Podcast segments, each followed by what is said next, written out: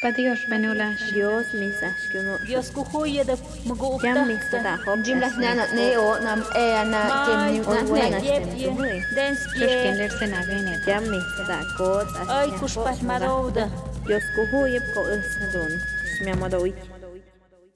Bienvenido, bienvenido, bienvenido, bienvenido,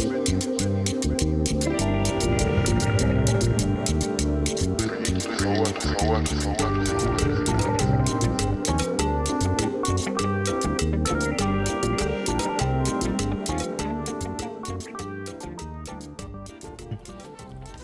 Proyecto Jaguar es un medio alternativo de comunicación que nace en las montañas zapotecas de la Sierra Norte de Oaxaca.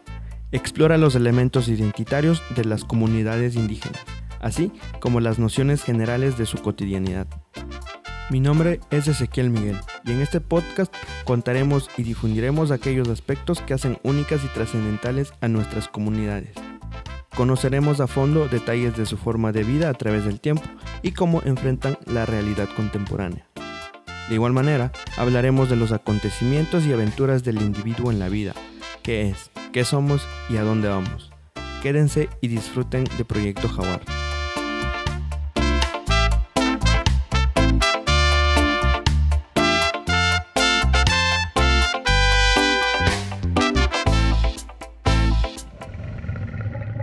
¿Qué onda amigos? Bienvenidos sean todos nuevamente a Proyecto Jaguar. El día de hoy, después de unas largas paradas técnicas, estamos de vuelta y con gran entusiasmo. Esta vez traemos un capítulo especial porque hoy inauguramos sección, donde iremos relatando mitos, historias y leyendas en torno a nuestras comunidades de la Sierra Norte. Y para abrir este bloque tenemos la leyenda del Puente del Diablo de San Francisco Yaté, una leyenda muy famosa. Cabe señalar que para esta ocasión relatamos una versión llamada Arc Yade, que es un proyecto lingüístico comunitario en formato de audiolibro zapoteco-español. Este trabajo fue recién publicado y fue realizado con los niños de la escuela primaria Vicente Guerrero de Yaté, con los relatores, traductores e intérpretes de la misma comunidad. Los responsables del proyecto son el licenciado Exar Torres Sosa y la maestra Rabín Hidalgo Ruiz.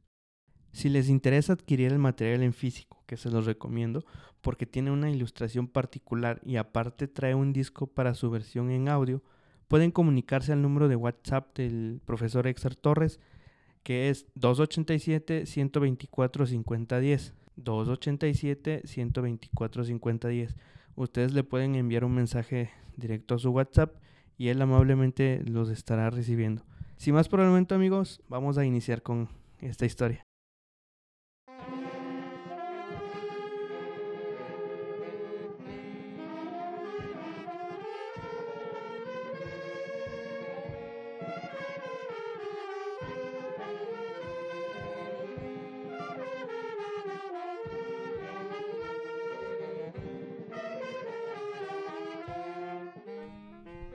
Se dice que hace tiempo, en el pueblo de San Francisco Yaté, llovió mucho, día y noche, por lo que el río Cajonos creció demasiado, impidiendo el paso a las personas que iban a vender sus cebollinas y otros productos a los pueblos del sector Sogocho.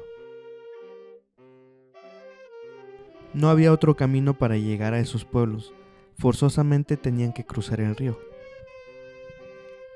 Resulta que un grupo de personas del pueblo de Yaté viajaron en ese tiempo, cargaban sus productos para ir a venderlos a Sogocho en la plaza. Pero al llegar al río se sorprendieron al ver tanta agua a consecuencia de las lluvias y que era imposible cruzarlo.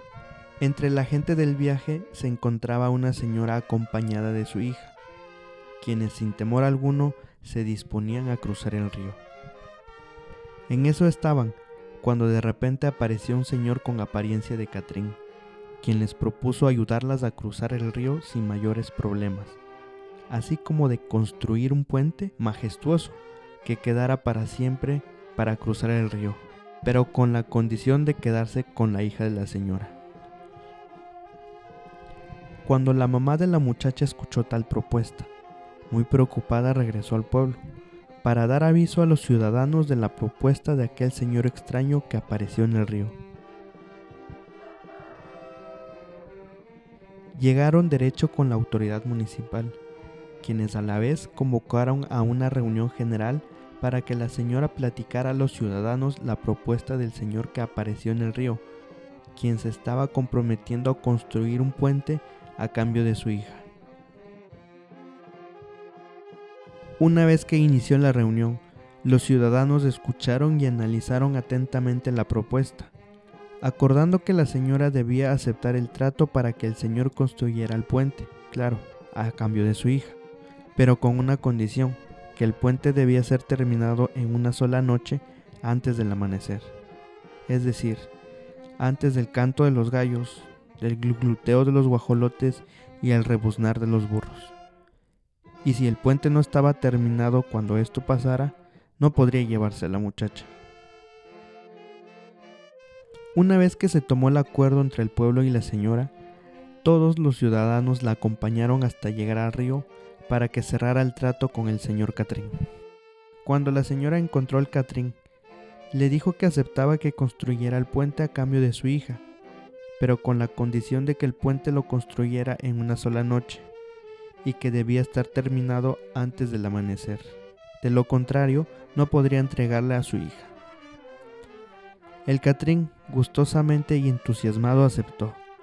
Muy apuradamente entonces empezó a preparar sus herramientas y tan luego entró la noche, comenzó a trabajar arduamente en la construcción del puente para poder ganarse a la muchacha. Mientras el Catrín construía el puente, la gente del pueblo se volvió a reunir para conseguir los animales que necesitarían para la trampa. Pasando la medianoche, el pueblo se dio cuenta que el puente ya se estaba terminando. Inmediatamente bajaron al río con la señora llevando consigo los animales y tan luego llegaron al río provocaron que los gallos cantaran, que los guajolotes gluteran y los burros rebuznaran.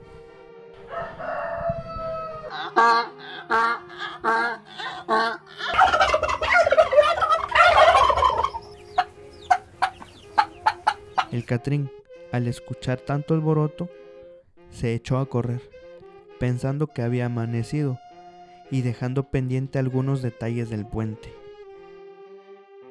Una vez que el Catrín se retiró, el pueblo se quedó con la señora en el río. Entonces se acercaron para ver el arco de piedra y se dieron cuenta que únicamente faltaron dos o tres piedras por acomodar bien.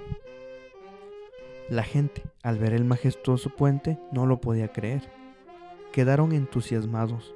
Todos cruzaron el puente, pasando al otro lado del río, y a partir de entonces la gente empezó a ocuparlo. Ha pasado mucho tiempo de este hecho, y el puente sigue igual, sin ningún problema, aunque llueva o haga mucho viento. Algunas personas cuentan que el Catrín siempre ha visitado el puente, ya que recuerda a aquella mujer que un día le agradó y quiso llevarse.